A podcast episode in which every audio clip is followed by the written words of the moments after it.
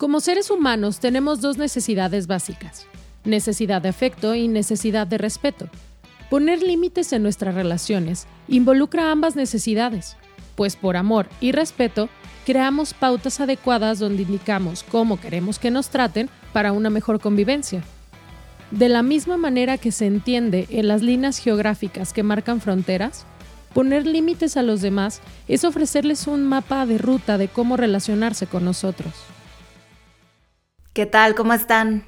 Bienvenidos, bienvenidas nuevamente a otro episodio más de este podcast de La Sonrisa de la Discapacidad, basada en el libro de La Sonrisa de la Discapacidad, Una mirada desde los hermanos. Estamos en el capítulo 5. En el episodio de hoy hablaremos de límites. Límites es una cuestión importantísima por marcar, por señalar, pues cuando hablamos de límites personales, no es tan sencillo de ubicar, como en cambio cuando hablamos de límites geográficos, visibles, líneas, trazos, que, señalamientos que nos hacen saber que hasta aquí es un punto y hasta aquí es el otro, ¿no? O alto aquí, continúe por allá. En cuanto a límites personales, necesitamos una especie de señalamiento similar. Vamos hablando un poquito de esto. El tema de límites no es algo nuevo. Como bien decimos, cuando hablamos de límites geográficos o físicos, un poco es más fácil ver el límite. Es decir, hasta aquí, si doy un paso más, estoy cruzando una frontera podría ser algo similar, como fronteras y luego lo relacionamos con, con bardas, policías, vigilancia, eh, consecuencias, si es que nos pasamos de los límites.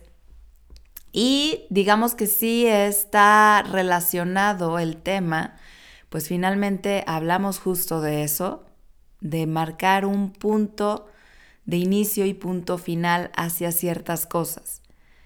Cuando hablamos de límites en el tema de discapacidad, llega a ser un poco más confuso. Eh, todas las personas tenemos nuestros límites, es necesario que los tengamos. Habrás escuchado muchas veces, quizás con educación, eh, pedagogía, niños chiquitos, cómo es importante enseñar límites, ¿no? no sé si lo has escuchado. Se vuelve un tanto vital en la educación, pues si no, se vienen los grandes berrinches que no queremos que sucedan porque no ponemos límites.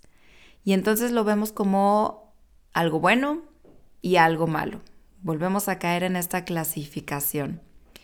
Aquí la cuestión es que hay que entender primero que nada que los límites es algo muy personal, muy, muy, muy personal y además es muy diferente por lo mismo para cada persona. No es lo mismo un límite que yo pueda y necesite poner para mí misma hacia los demás, o para mí misma quizás hacia mí misma, que el que puede tener Juan, Pedro, Lucía, Sofía, quien sea. Es decir, cada persona necesitamos conocernos lo suficiente para saber cuáles son nuestros límites sanos con los que funcionamos mejor y para qué sirven. Piensa primero, ¿para qué sirve un límite? ¿Para qué poner límites? Como escuchábamos, todas las personas tenemos dos necesidades básicas.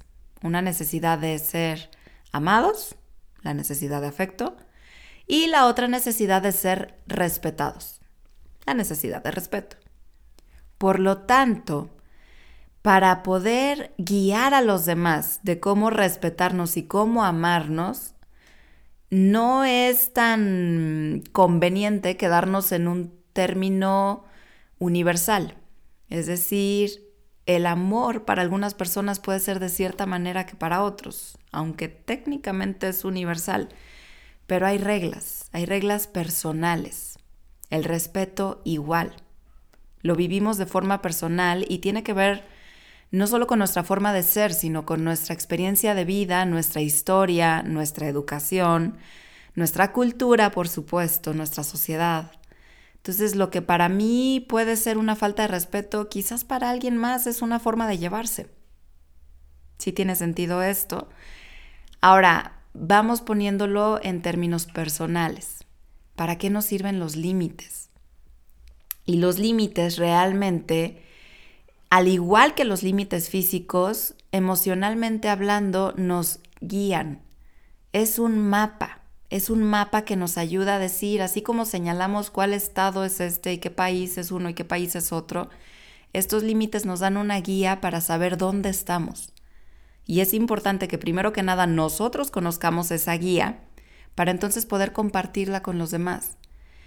Y al enseñársela a los demás, también enseñamos cómo amarnos y cómo respetarnos. Pero primero es importante que nosotros tengamos nuestro mapa hecho. De otra manera, los límites no existen y cualquier persona puede pasar, irse, quizás hacer lo que sea, porque no hay reglas. Funciona un poco así. Los límites es una especie de norma personal que nosotros ponemos, pero más que verlo como una regla a seguir de estas que quieres romper, más bien te invito a verlo como una guía, como una muestra de cómo hay que ser tratados, cómo nos funciona más y mutuamente este intercambio nos ayuda a cómo relacionarnos mejor. ¿Para qué sirve esto en la discapacidad? Pues justo es eso, cómo relacionarnos mejor con lo que es diferente. Quizás eh, para una persona el que nos golpeen es una falta de respeto. Pero cuando entramos en el mundo de la discapacidad, hay veces que la frustración nos lleva a querer golpear y no es por falta de respeto, es por un descontrol quizás hasta neurológico que tenemos que entender, que tenemos que ver el mapa y esto no significa que lo permitamos, significa que nos conozcamos y que veamos la forma de relacionarnos mejor.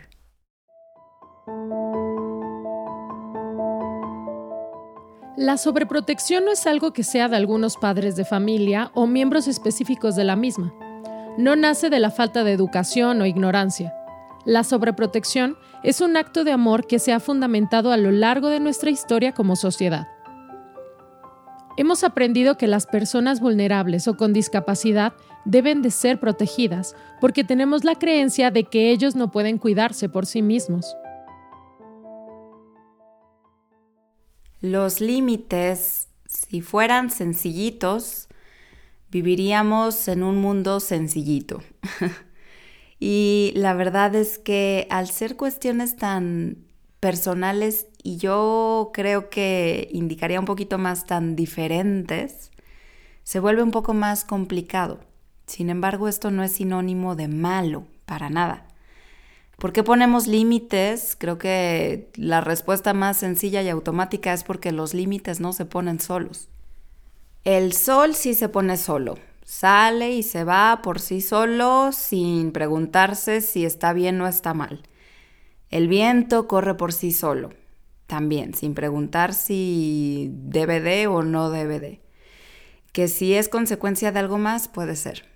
Pero finalmente no es una cuestión social. La lluvia cae cuando tiene que caer, mm, sin preguntarse si está cayendo en un territorio correcto o no o si está equilibradamente mojando una parte de la tierra y la otra no. Los límites realmente son una cuestión nuestra, son humanos, es un acto cultural.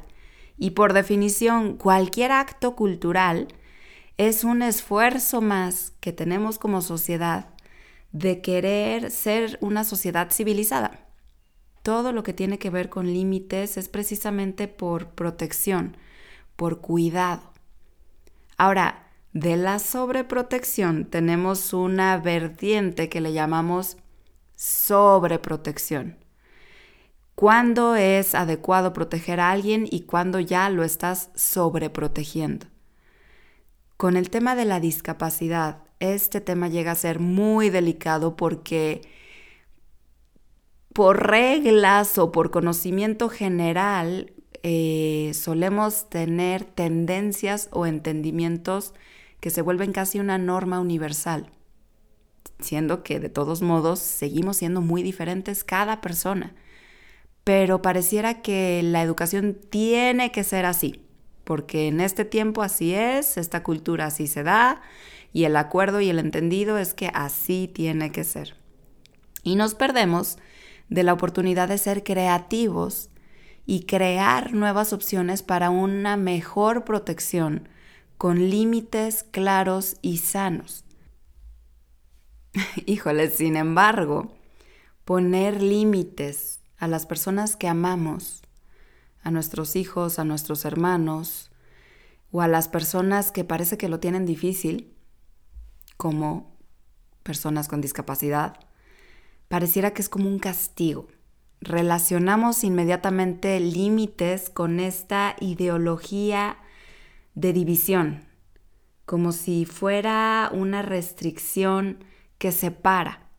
Y realmente justo eso es lo que tenemos que cuidar, porque los límites no son creados para separar, por lo menos no los límites emocionales, sino al contrario, son creados y la intención y la virtud que tienen los límites es para crear mejores relaciones, para relacionarnos de una mejor manera con el otro, tanto con nosotros mismos como con los demás.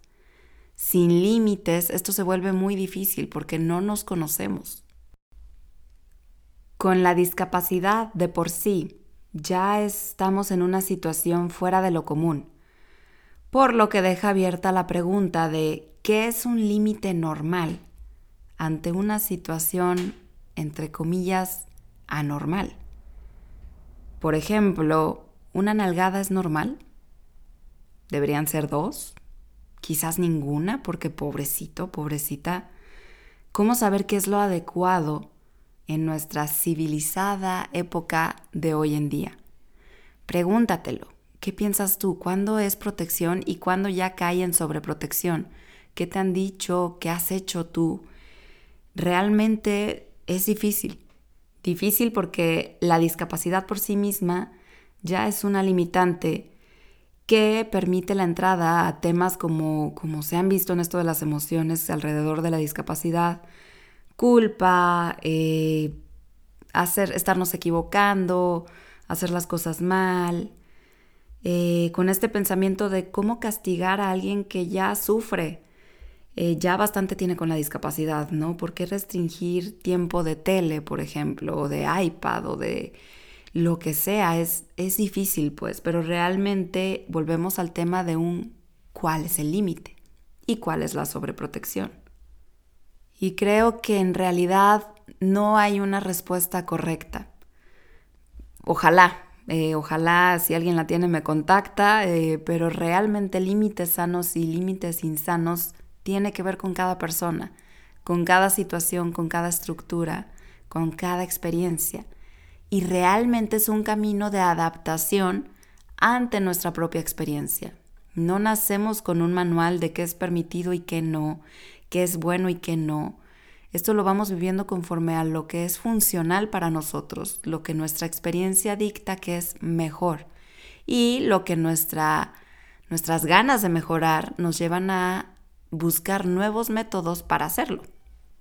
Así que la invitación que yo te haría sería quizás no ser tan rígidos en las estructuras de límites, porque esto no nos ayuda a flexibilizarnos al crecimiento o a lo diferente.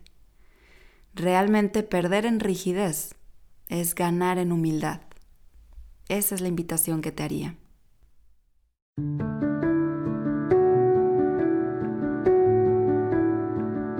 Estamos acostumbrados a un sistema donde debemos tener a las personas con discapacidad en casa, protegidas y aisladas del resto del mundo para que no les pase nada. Pero, efectivamente, nada pasaría con ellos. Algo que hay que tomar muy en cuenta es que en la intención de proteger, hay veces que pasa un poco como la película de Buscando a Nemo, no sé si se acuerdan, donde el papá de Nemo le promete, como tenía su aletita mal, le promete que no va a dejar que nada le pase, cuidándolo, ¿no? O sea, esto refiriéndose a que lo va a cuidar demasiado. Pero Dory, la pececita azul, en algún momento le dice al papá, oye, pero si no dejas que nada le pase, entonces nada pasaría con él.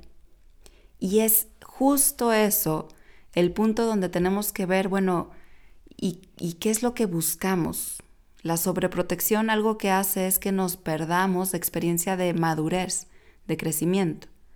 Por ahí dicen, si quieres que alguien crezca, si quieres que alguien madure, déjalo crecer, déjalo que viva, déjalo ser, déjalo asumir consecuencias. Y esto es en base otra vez de la experiencia, de la adaptación, de vivir como personas que estamos alrededor de la discapacidad, ya sea familias, cuidadores, trabajadores o simplemente personas que queremos estar ahí como parte de esta sociedad, es importante motivarnos a vivir, motivarnos a no, no ser parte de esta división fronteriza en donde aquí van las personas con discapacidad y de este otro lado van los demás y cada quien haga, porque volvemos a caer en esta parte del, de la segmentación o peor aún, de la exclusión. Y aquí la intención es movernos hacia la inclusión y hacia el permitir conocernos mejor y relacionarnos mejor. Ojalá no nos detenga lo que es diferente a nosotros o lo que tenemos miedo como para quedarnos inmóviles y no hacer algo. Ojalá el miedo nos impulse a cuidarnos de una mejor manera, de una mejor manera. Y que los límites sean una guía para conocernos y para relacionarnos, pero no una limitante para distanciarnos y restringirnos.